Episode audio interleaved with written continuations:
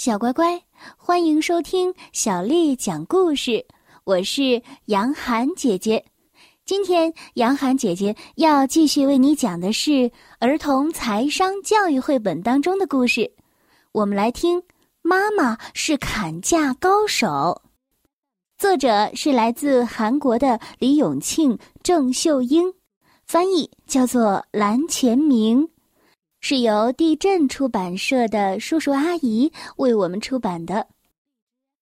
妈妈是砍价高手。我的妈妈很会砍，是很会砍柴，还是很会砍骨头？都不是，是很会砍价。老板娘，这条鱼多少钱一斤呢？一条只要十八元。可是旁边那家店才卖十七啊。哎呦，那家店的东西和我们的不一样。好了好了，一条算您十七元得了。妈妈，您太会砍价了，砍的有时候连我们都不好意思了。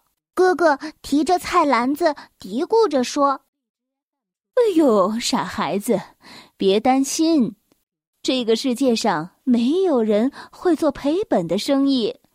可是。”哎，我们就在这家店买苹果吧，它比刚才的那家店更便宜，真好。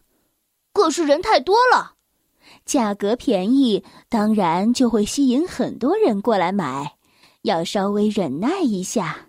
就在这个时候，圆圆的西瓜出现在我的眼前，一看就知道吃起来一定很清凉。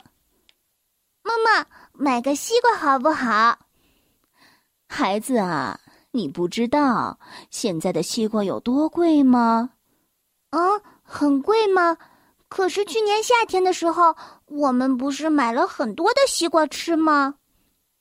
现在啊是冬天，产量少了就会贵喽。妈妈的话是对的，听说现在买一个西瓜就要四五十块钱呢。而且，不管妈妈再怎么会砍价，还是没有办法把价格砍到三十元以下。所以，我和哥哥只好放弃了吃西瓜的念头。妈妈不只是去外面买东西的时候会砍价，就连我和哥哥帮忙跑腿做家务所赚得的零花钱，有的时候也会被妈妈砍价呢。孩子们。这堆洗好的衣服需要叠一下，你们谁来帮忙？叠衣服能赚三块钱，我来做。今天的衣服太少了，只能给两块钱。嗯，不会吧？您连这个都要砍价啊？可是即便如此，我还是默默的叠起衣服来。为了存到钱，对妈妈的砍价，我决定不再视而不见。星期六的下午，哥哥去朋友家了，而爸爸也因为和人有约出门去了。住在乡下的爷爷打来电话，说要来我们家。妈妈忽然忙了起来，所以叫我帮忙跑腿，去整理一下玄关的鞋子。可以帮我收拾一下晾在阳台的衣服吗？哎呦，酱油用完了。可以去帮我买一瓶酱油回来吗？我当然不想错过这个好机会，因为除了我之外，没有其他人能帮忙跑腿，所以我趁机要求提高工资。妈妈应该也没有什么办法来说我什么。妈妈，整理鞋子的费用可以提高到五元吗？好，好，好，知道了。妈妈马马虎虎的回答：“妈妈，去买酱油的工资也要多涨一点哦。还有，回来的时候可以买一个苹果吃吗？”在你的心里，钱比妈妈更重要吗？你不想做就别做了。妈妈忽然提高了嗓音，吼了起来。我生气的走到了院子里。从以前到现在，我都那么用心帮忙，妈妈竟然还冲我发脾气。于是我去找小狗比比出气。我本来想着，妈妈如果不来叫我，我就不回去了。可是我还是忍不住在想，妈妈在做什么。于是我悄悄地打开了门，我只听到吸尘器的声音，却没有看到妈妈。我走进屋子，忽然闻到烧焦的味道，我马上跑进厨房，燃气炉上的锅里。正冒出滚烫的汤水，妈妈，我帮您把煤气炉的火关掉了，是吗？那真是谢谢你了。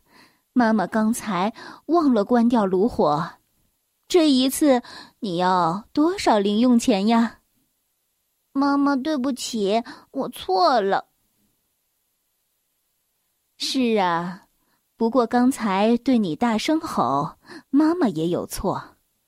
家人之间本来就应该互相帮忙，这个道理我女儿应该很明白吧？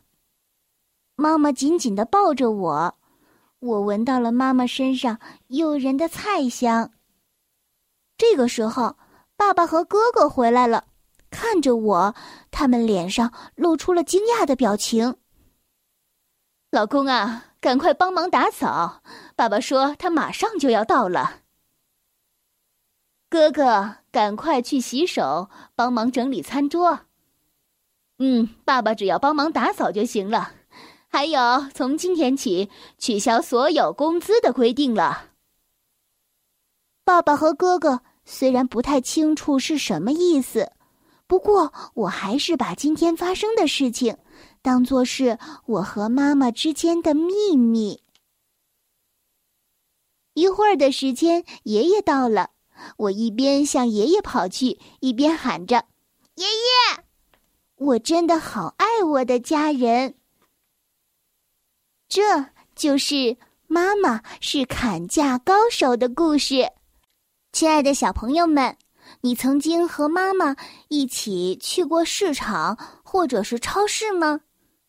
很多人聚集的地方，通常东西都卖的比较便宜。价格便宜，买东西的人就会变多。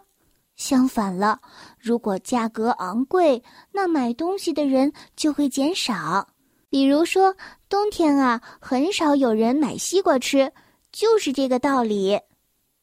想要购买某种东西的想法，就是所谓的需求。随着价格的变化，想要买东西的需求有可能会增加，也有可能会减少。一般来说，价格便宜了，需求量自然会增加。然而，价格并不只影响需求量。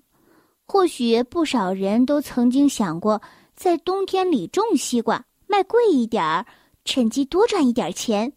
如果大家都这么想的话，市面上呢就会出现很多很多的西瓜。如此一来，卖西瓜的商人。就不得不降低西瓜的价格了，结果就是呢，供给量的增加，价格反而下降了。像是这样，当买东西的人和卖东西的人都能接受某种交易条件的时候，价格自然就被确定下来了。小朋友们，你知道了吗？小乖乖，今天的故事就为你讲到这儿了。如果你想听到更多的英文或者是中文的原版故事，欢迎添加小丽的微信公众号“爱读童书妈妈小丽”。接下来又到了我们读诗词的时间了。今天我们要读的是宋朝词人秦观写的《浣溪沙·脉脉轻寒上小楼》。浣溪沙，脉脉轻寒上小楼。宋·秦观。脉脉轻寒上小楼，小阴无赖似穷秋。淡烟流水画碧幽，自在飞花轻似梦。无边丝雨细如愁。宝莲闲挂小银钩。小乖乖，晚安。